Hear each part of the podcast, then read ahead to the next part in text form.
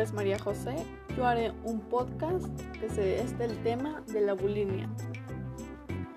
La bulimia es un trastorno de la conducta alimentaria de origen nervioso que nos impide controlar las cantidades de alimentos que ingerimos.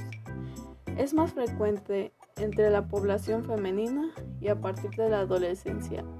No es raro que la padezcan los hombres, ni tampoco verla en la infancia o en adultos jóvenes. La bulimia se caracteriza por la ansiedad por la comida de una forma incontrolable, teniendo la necesidad imperiosa de comer una gran cantidad de alimentos en un corto espacio de tiempo para quedar satisfecho. Existen dos tipos de bulimia. La bulimia purgativa, mediante la autoprovocación del vómito, la toma de laxantes, diuréticos o la utilización de enemax y está la bulimia no purgativa. Después del atracón se compensa o bien eliminando comidas posteriores o practicando deporte intensivo o excesivo. Las consecuencias de la bulimia pueden ser como sentimientos de culpa y vergüenza. Pueden hacer que el enfermo evite las relaciones sociales, sobre todo si la comida está presente en ellas. Las consecuencias de la bulimia para la salud son las siguientes. La distensión del estómago por las enormes cantidades de comida que reciben puede causar dolor intensos y cólicos. Al no dar tiempo al organismo asimilar los nutrientes, a la larga puede aparecer déficit de vitaminas y minerales que pueden desembocar en enfermedades.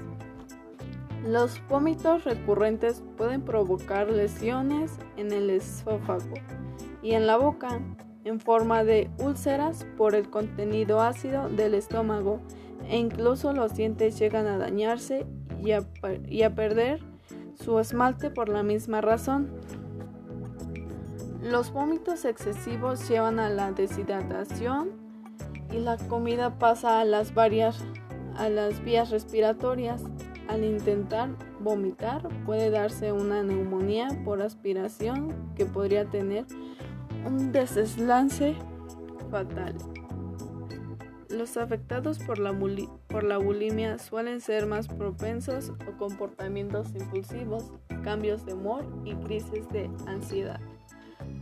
Pues el tiempo de la bulimia puede tardar seis meses y un año en ser destacada, debido a que, entre otros motivos, mucho antes de empezar a perder peso, los pacientes desarrollan fuertes procesos mentales. Según uno de los responsables, es la unidad de trastornos mentales de la infancia. Y como tratamiento puede ser efectivo en las etapas iniciales de la enfermedad, por lo que un diagnóstico temprano sería lo ideal. Sin embargo, la bulimia nerviosa no es fácil de detectar, pues suele hacerse a escondidas, sin posibilidad de que el entorno se dé cuenta de que la persona tiene un problema.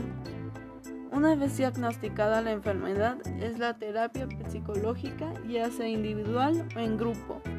El tratamiento que mejores resultados ofrece, siendo frecuentes la combinación con fármacos